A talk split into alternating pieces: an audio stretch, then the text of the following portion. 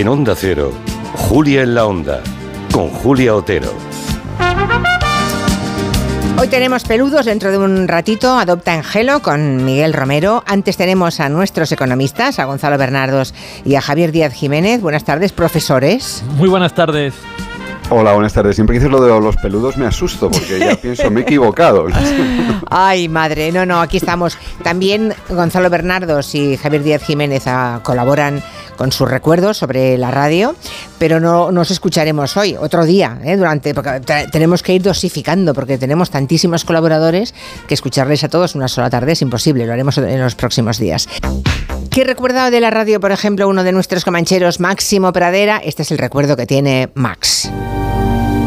En el día de la radio, yo recuerdo el impacto que me causaban en los años 80. Esos inacabables silencios del loco de la colina que yo escuchaba en el duerme vela poscoital de una noche madrileña perfumada de jazmín y madreselva. Silencios infinitos, silencios eternos, rotos a veces tan solo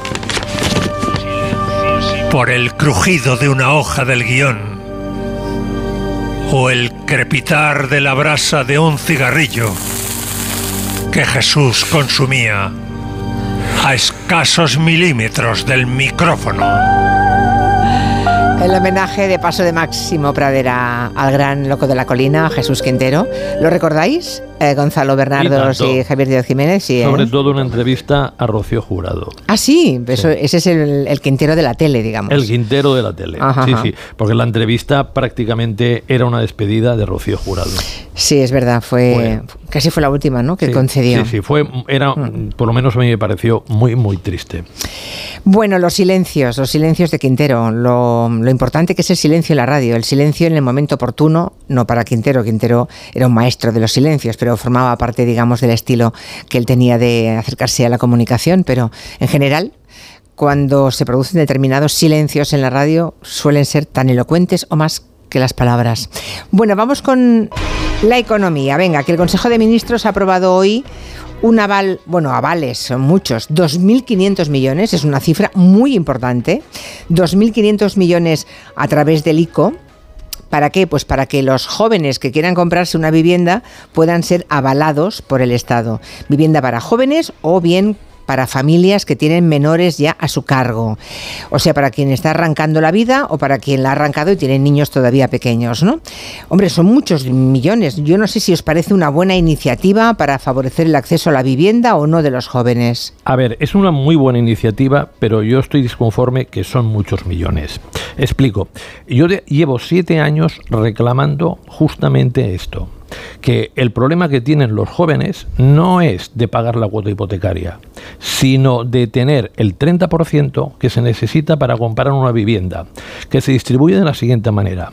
El 20% que no le financia el banco, porque le financia normalmente hasta el 80%, más el 10%, algo más, que es de, que paga de impuestos y otros gastos. Entonces, Claro, si una persona sabe comprar una vivienda de 150.000 euros en una capital de provincia, no en Barcelona y Madrid, necesita 45.000 y esto no lo tiene. Entonces el mercado se divide en dos partes. Se divide entre aquellos que tienen padres que les dan la ayuda para pagar ese 30% y aquellos que no tienen esos padres. Y por lo tanto, hay unos que acceden a la vivienda de propiedad y otros que no. A mí me parece muy injusto y esta medida este es el pro, él contribuye a er, eliminar esta injusticia. Ahora, lo injusto para mí de esta medida, en primer lugar, que el dinero que va a poner es escaso.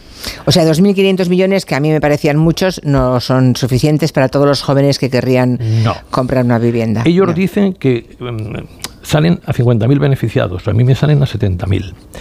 Y claro, es que yo sí miro beneficiados. Todos los, todos aquellos que no tengan una vivienda y tengan hijos son beneficiados. Todos, casi todos los que sean menores de 35 años son beneficiados. Y a mí me sale potencialmente casi 2 millones. Ya, bueno, claro, sí, claro, para llegar a, pues que para llegar a dos millones no tenemos suficiente dinero en el Estado para avalar eso, ¿no? Pero es que el aval del Estado no le, no le va a costar dinero. Ya. Te, te explico. Y, dejo paso a Javier, Sí, que si sí. no ya me estoy hablando demasiado. El, si estimula solo 50.000 ventas la, esta medida, por IVA y otros impuestos, recauda mil millones de euros. Ya. Y mil millones de euros. Eso no lo habíamos pensado, ¿ves? Mil Interesante. millones de euros Claro. es más de lo que le va a costar el aval al Estado. Bien, eh, ¿a Javier Díaz Jiménez le parece bien este, esta decisión del Consejo de Ministros de hoy o no? Bueno, pues mira, me parece regular, eh, o sea, y, y déjame, y, te lo explico. Sí. Lo primero de todo, el, el problema que tenemos, sobre todo en las zonas tensionadas, no es un problema de demanda, es un problema de oferta. Y lo primero que vamos a ver, si, si favorecemos la demanda, que van a subir los precios de los inmuebles. Y eso va a ocurrir de todas las maneras. Y ahora viene la- el problema distributivo, que es el que ha contado. Y eso es lo que me- y eso me parece mal. ¿Y qué es lo que te parece bien? Pues que realmente el problema distributivo que ha mencionado Gonzalo, pues está ahí. Y es verdad que, que hay una, no sé, una discriminación entre unas personas y otras, y ahora el Estado decide que, que vamos a ser, no es el papá Estado, en realidad es el papá todos los contribuyentes, ¿no? que son los que, en, eh, descontando los ingresos por eh, impuestos, la recaudación adicional, los que vamos a tener que pagar ese, ¿no? E- esa, esa subvención. También me preocupa un poco saber qué va a ocurrir en el caso de que se produzcan impagos, ¿no? que es porque, porque el- dado que el Estado es el avalista, pues eh, ¿no? tendrá que hacer frente a esos impagos y otra vez, y eso ya sí que cambia el coste de, de la, de la financiación. ¿no? Entonces, es- eso es un poco... El, O sea, la morosidad es lo que te preocupa en el momento Sí. que hace un poco de banco, digamos, el Estado, ¿no?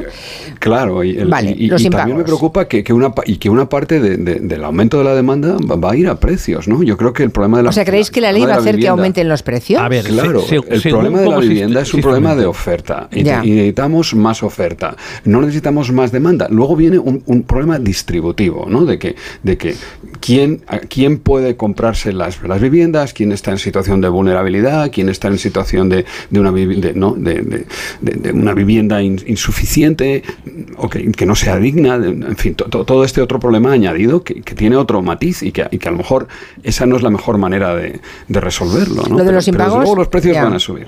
Vale. Y, y los ¿Van a subir los precios o también lo consideras, Gonzalo? Según cómo se haga. Mira, en primer lugar, no le cuesta un euro al Estado, sino que gana dinero con ella, porque lo que le cuesta el aval es muy inferior a lo que va a cobrar de más por el aumento de las ventas. Segundo, Siempre y cuando no haya impagos, Gonzalo. Y eso va- va- eso pero que va- has dicho va- está bien, con una condición de que vamos no a haya ello. impagos. Vamos a ello. Se- segundo, yo no quiero que un hijo de un rico del barrio de Salamanca, el, padre lo independice, diga que solo gana 15.000 euros y tenga acceso a este tipo de a este tipo de aval para comprar una vivienda en el barrio de Chamberí de Salamanca, de Sarriá San Gervasio, en el centro de Valencia. No lo quiero. Por lo tanto, lo que quiero es que las viviendas estén topadas de precio. Que, por ejemplo, en la mayor parte del país no se pueda comprar con este aval más que una vivienda que esté por debajo de los 150.000 euros. Y que en las, en las grandes áreas metropolitanas no se compre por debajo no se pueda comprar por encima de 250.000 euros. A partir de ahí sí que subirá la vivienda más barata, pero eso no me preocupa. A mí lo que realmente me satisface es que personas que no tienen acceso a la propiedad ahora lo van a tener. El problema es si tú no lo topas, como hicieron en el Reino Unido, en Help to Buy. Y en la ley, perdóname, en lo que ha aprobado hoy el Consejo de Ministros, ¿está ese tope? No lo dice. No lo dice. Pero se supone Se que supone. estará, porque o sea, si- que se quiera comprar un piso de un millón y medio, mm, que Porque- no cuente con el aval del porque, Estado. Porque si no, es una, es una barbaridad. y un coladero para familias que se lo pueden permitir. Ter- exacto. Tercero, la morosidad. Si la morosidad, eh, los bancos han cogido y del dinero que tenían en 2023 para dedicar a la morosidad, lo han pasado a beneficios y lo han reducido porque no hay morosidad. Y no hay morosidad, entre otras cosas, porque la gente tiene empleo. Tenemos un máximo histórico de empleo y por lo tanto no hay nada que induzca a que el banco que anteriormente no le daba una hipoteca, ahora se la dé porque el banco es responsable del 80% del préstamo y la administración pública del 20%. Y finalmente, lo que sí que observamos es que los bancos que hasta ahora se negaban y con buen criterio a dar el 100%, ahora sí que lo darán. Y explico por qué. Porque si ellos daban hasta el momento el 100%, tenían que cubrir ese préstamo con una provisión extra, para que todo el mundo le entienda. Les bajaba los beneficios. Ahora no. Como el aval lo hace la administración pública, no tiene que provisionar nada. Y todos aquellos que quieran obtener un préstamo en los próximos, en los próximos meses van a poder conseguir el 100%. Eh, yo solo le pido al gobierno que, tope, que no me haga que no me haga un Díaz Ayuso. ¿Qué es hacer un Isabel Díaz Ayuso? Favorecer a, las, rentas altas. Isabel Díaz Ayuso es coger y decir que va a hacer eh, avales para que se puedan endeudar los que compren vivienda por el 95% del precio y la última vez que lo miré había dado 305 avales. Es decir, mucha propaganda y pocos hechos. Julia, 305. Bueno, es interesante lo de topar, ¿no? Eh, estoy leyendo comentarios de los oyentes que creen que en efecto va a, provocar eh, que se inflen los precios, uh, que suban los precios de la vivienda, como también sugería eh, Javier Díaz Jiménez. Javier, en el caso de que se toparan, sería diferente, ¿no? Es decir, que, el aval sea para pisos, pues no lo sé, en el caso de Barcelona y Madrid, inferiores a 400.000 euros. 250. Eh, en Barcelona no hay pisos de menos de 250. Los hay, los hay, los hay. Y oye, ah, oye, el que, el que quiera que le ayude la administración, que vaya a una primera vivienda, que ahorre y luego se compre la segunda, que sea la definitiva. O sea, tú harías un tope que fuera... Oye, que por, que por vivir, que por vivir en Mollet unos años, en, eh, en Móstoles o en cualquier ciudad de la periferia de Barcelona, Madrid, Valencia y Sevilla, no se muere nadie ni le coge un sarampión. Se vive muy bien en esas localidades. Bueno, vale, es una, es una propuesta. A ver, qué, a ver qué van a opinar los oyentes. Ah, ¿Quieres añadir alguna cosa, Javier, al respecto? Eh, no, eh, simplemente que es verdad que, bueno, solo un, un pequeño comentario. Es, volviendo otra vez al impago, o sea, los precios subirán en, en, el, en el segmento del mercado que donde esté por, por debajo del tope, ¿no? Y, eso tendremos, tendremos que y, eso y tendremos resolverlo. Fíjate que, que, si tú justo vas a comprar por debajo del tope, eso va a bajar la calidad del precio que vaya, que va de, la calidad del inmueble que vayas a poderte comprar y que las condiciones del mercado de trabajo en un, en un crédito a 20 años, pues obviamente van a cambiar. No sabemos muy bien cómo va a evolucionar el mercado de trabajo, cómo va a evolucionar la tecnología, que y son contratos a muy largo plazo donde el avalista incurre un riesgo pues eh, relevante, ¿no? De que, en, que no se puede resolver con las condiciones de, de este momento, de los últimos seis o doce meses. De todos modos, esto va a ser un negocio para promotores, para constructores, para especuladores, para los bancos que están en guerra comercial por dar hipotecas. ¿Cómo que no? No, para los bancos es fantástico, ah, porque de alguna manera pueden acceder a una población joven que antes no podía, pero para los promotores, Julia, no. Ya. Por una sencilla razón. A mí ya me encantaría que los promotores promovieran para la gente joven y promovieran viviendas de 150, 200, 250 mil euros. No lo hacen. Por ejemplo, en Barcelona y Madrid, casi ah, todos, casi todos van a los extranjeros y a los super ricos. Y nos encontramos que cada vez es más común 6.000 y 7.000 euros metro cuadrado. Entonces, el tenemos un déficit importantísimo de viviendas construidas por la sencilla razón que los promotores, que se arruinaron muchísimos eh, cuando estalló la burbuja inmobiliaria, no tienen el suficiente dinero para comprar el suelo. Y la administración pública, que posee mucho suelo, no hace nada para ponerlo en valor. Y a partir de aquí... Son los que deberían construir vivienda pública, se supone. Claro, es que si no lo complementas con medidas de oferta, como puede ser recalificaciones o, poner en el mercado suelo público que está, que está retenido, pues eh, si, lo, si lo hicieras así evitarías el efecto sobre precios y podías, y si es suelo público, podrías condicionar las promociones a que, a que los pisos estuvieran, fueran de un precio por debajo del, del tope que pudieras poner al, al, al, precio de la vivienda, ¿no? Y entonces, entonces la cosa empieza a encajar, ¿no? Porque, porque resuelves las dos partes del problema, ¿no? No, no, no solo por el lado de la demanda, donde el tope y garantizar que efectivamente esas ayudas van a personas que genuinamente las necesitan, que por sus condiciones de renta y de patrimonio, de renta y patrimonio de familiares, en fin, eh, son verdaderamente las que deberían beneficiarse de, de, la medida y además lo complementas con, con con un aumento de la oferta dentro del, segmento del mercado que, tú estás subvencionando o avalando. De todos modos, ¿qué pasa en España? Porque siempre tenemos un problema con el ladrillo, ¿no? Es decir, que ah, no, hay forma de que, de que no sea el, el, escenario de la máxima especulación siempre. No, lo tiene, ah. en este momento lo tiene todo el, todos los gran, todas las grandes ciudades tienen el mismo problema que vemos en Barcelona y Madrid. Ahora, lo increíble. Pero hay, lugares en los que se hacen cosas. not Se, hace populismo. Por ejemplo, en, ¿En Alemania. En Berlín se pone, se pone en marcha un control de alquileres que hace que sea prácticamente misión imposible acceder a un alquiler. Y como ha salido muy mal en Berlín, como salió muy mal en Nueva York, como salió muy mal en París y como siempre ha salido muy mal, vamos a ver que lo pongamos aquí para, ver, cómo sale. Y hoy dice el Banco de España. Para ver cómo sale muy mal. sale muy y, hoy, hoy dice el Banco de España que está muy, pero que muy preocupado con el acceso al alquiler, porque el alquiler está en su vida libre. Por ejemplo, en una población al lado de Barcelona, en Idealista, en Mollet hay cinco viviendas. Por ejemplo, en una vivienda en Pueblo Seco, que ni mucho menos tiene una construcción fantástica, eh, entre un viernes y un lunes, la agencia inmobiliaria que la alquilaba por 700 euros 40 metros cuadrados ha recibido 943 solicitudes. Pero eso es una burrada esto es lo que hay. Es lo que hay. Y aquí. Claro, pero es que siempre que hay intervencionismo en el mercado de la vivienda para favorecer la compra o el alquiler, eh, estáis todos en contra. No, no, no, no, no, no, pero cuidado, cuidado. hasta tú que, eres hasta tú que eres socialdemócrata te vuelves liberal. Julia, no, no, no, no, no. Yo estoy muy a favor, yo estoy muy a favor muy a favor de varias cosas. Estoy muy a favor, uno, del, de la ayuda a la compra. Segundo, estoy muy a favor, dos, de una desgravación fiscal para la compra de una vivienda que la impidió Europa. Y estoy muy a favor de que la gente coja y tenga vivienda. Porque si aseguramos que las los jóvenes se pueden asegurar la compra de una vivienda, les aseguramos el futuro. una segunda pensión de jubilación. Ya, ya, ya, Y sobre todo, pero, pero con, la, con la, primera pueden comprarse la segunda y definitiva, porque ya les da la entrada. Javier.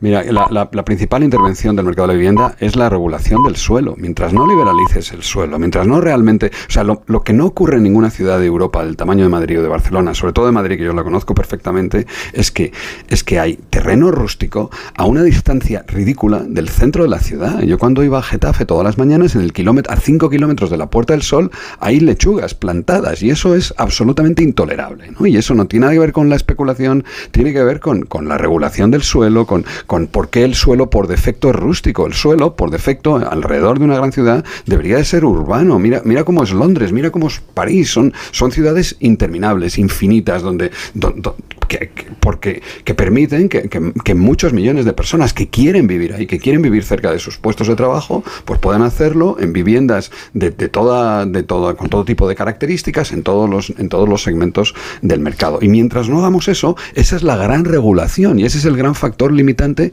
de, la normalización. O sea, hay que liberalizarlo todo. Y todo lo demás son, bueno, todo no, pero todo, no, porque tú puedes hacer zonas protegidas, ¿no? Y, puedes, pero, pero con cabeza y no para plantar lechugas, ¿comprendes? O sea, que, si tú tienes a ver, ¿liberalizar o no liberalizar? Ahora le pregunto a Gonzalo. Yo no estoy de acuerdo en que hay que liberalizarlo todo. Estoy de, estoy de acuerdo de que hay que proveer de mucho más suelo y lo que eso es lo mismo que he dicho. lo que estoy yo a favor es de eh, un urbanismo express, que para transformar un suelo agrícola en residencial no te pases 15 años. Pero estoy, estoy a favor de que haya huertos en Getafe, porque lo que yo me gustaría es que la España vaciada dejara de estar vaciada. pero y es que, Getafe no es la España vaciada, es la, es la, España requintada, como dicen mis amigos los canarios, que, que, no, no, cabe más gente. y todo el mundo quiere comprarse una vivienda. Y Getafe está a 11 kilómetros de la Puerta del Sol, ¿no? Entonces, yo tengo, yo tengo amigos, Javier, que viven en Burgos y trabajan en Madrid.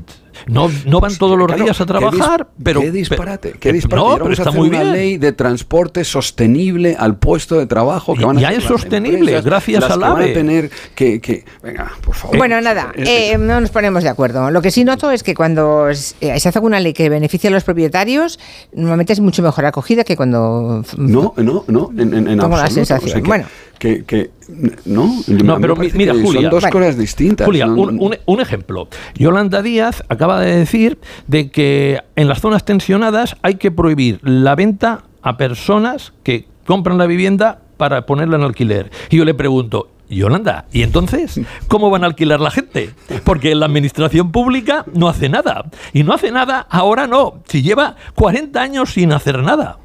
Entonces, pero yo, Julia, es que me echo las manos a la cabeza. Para el- la, la administración pública, del Hombre, todo el porcentaje que hay de hasta ahora no alquiler, pero hasta ahora no hemos hecho, hasta ahora Nada. no se ha hecho nada. Nada. Y estamos como estamos. Sí. Y ya sabéis que cualquier cosa que se haga va, va a empeorar lo que hay, que es muy malo. No, pero yo lo, digo porque, hombre, alguna oportunidad habrá que dar, ¿no? Julia. Julia, Sí, yo soy favorable a que las vivienda viviendas alquiler. Sí. bajen de precio. Y para bajar ¿Y eso de cómo precio se hace? Es muy sencillo. En Poniendo vivienda pública en alquiler. Eso Esta es una posibilidad y la segunda- Vivienda pública en alquiler, forma. ¿vale? y la Claro. segunda, en las grandes ciudades, es que muchas veces no tienes mucha oferta. Entonces, hazles entrar en un programa público a los propietarios y les das caramelos para que entren en ese programa. Por ejemplo, que les desgrave fiscalmente Por ejemplo, que si el o que se avale una, un impago. Por Claro, ejemplo, entre otras cosas, por ejemplo, Vale. que si el precio es 1100, el, el, el- el inquilino pague 600 y los 500 restantes, ya sea metálico, ya sea con bajadas de impuestos, ya sea con otras prestaciones. Pero decís que cuando ocurre eso. la administración. Sí, pero decís No, no, que cuando no, ocurre no. eso, automáticamente el que, el que cobra mil cobra dos mil. No, no, no puede, no puede, porque si no, no entra el programa, en ese programa. Ah, y ese ya. programa, Julia, Bueno. Tiene la cerecita del pastel. ¿Cuál es la cerecita? Que al cabo de 15 años, si mantiene esa vivienda en alquiler, la administración le paga la mitad de la reforma. De esa manera, te aseguro es una cosa que es muy importante. La continuidad. Exacto. Eh, Ya. Lo pones ahora de alquiler y la parte del león de, de pagar lo que es una reforma Mm. pa- pasan 15 años. Y, y Y- esa, y esa propuesta, ese paquete de, pro- de propuesta que acaba de hacer de la guinda, la pastel, la cerecita y demás, ¿qué te parece a ti, Javier?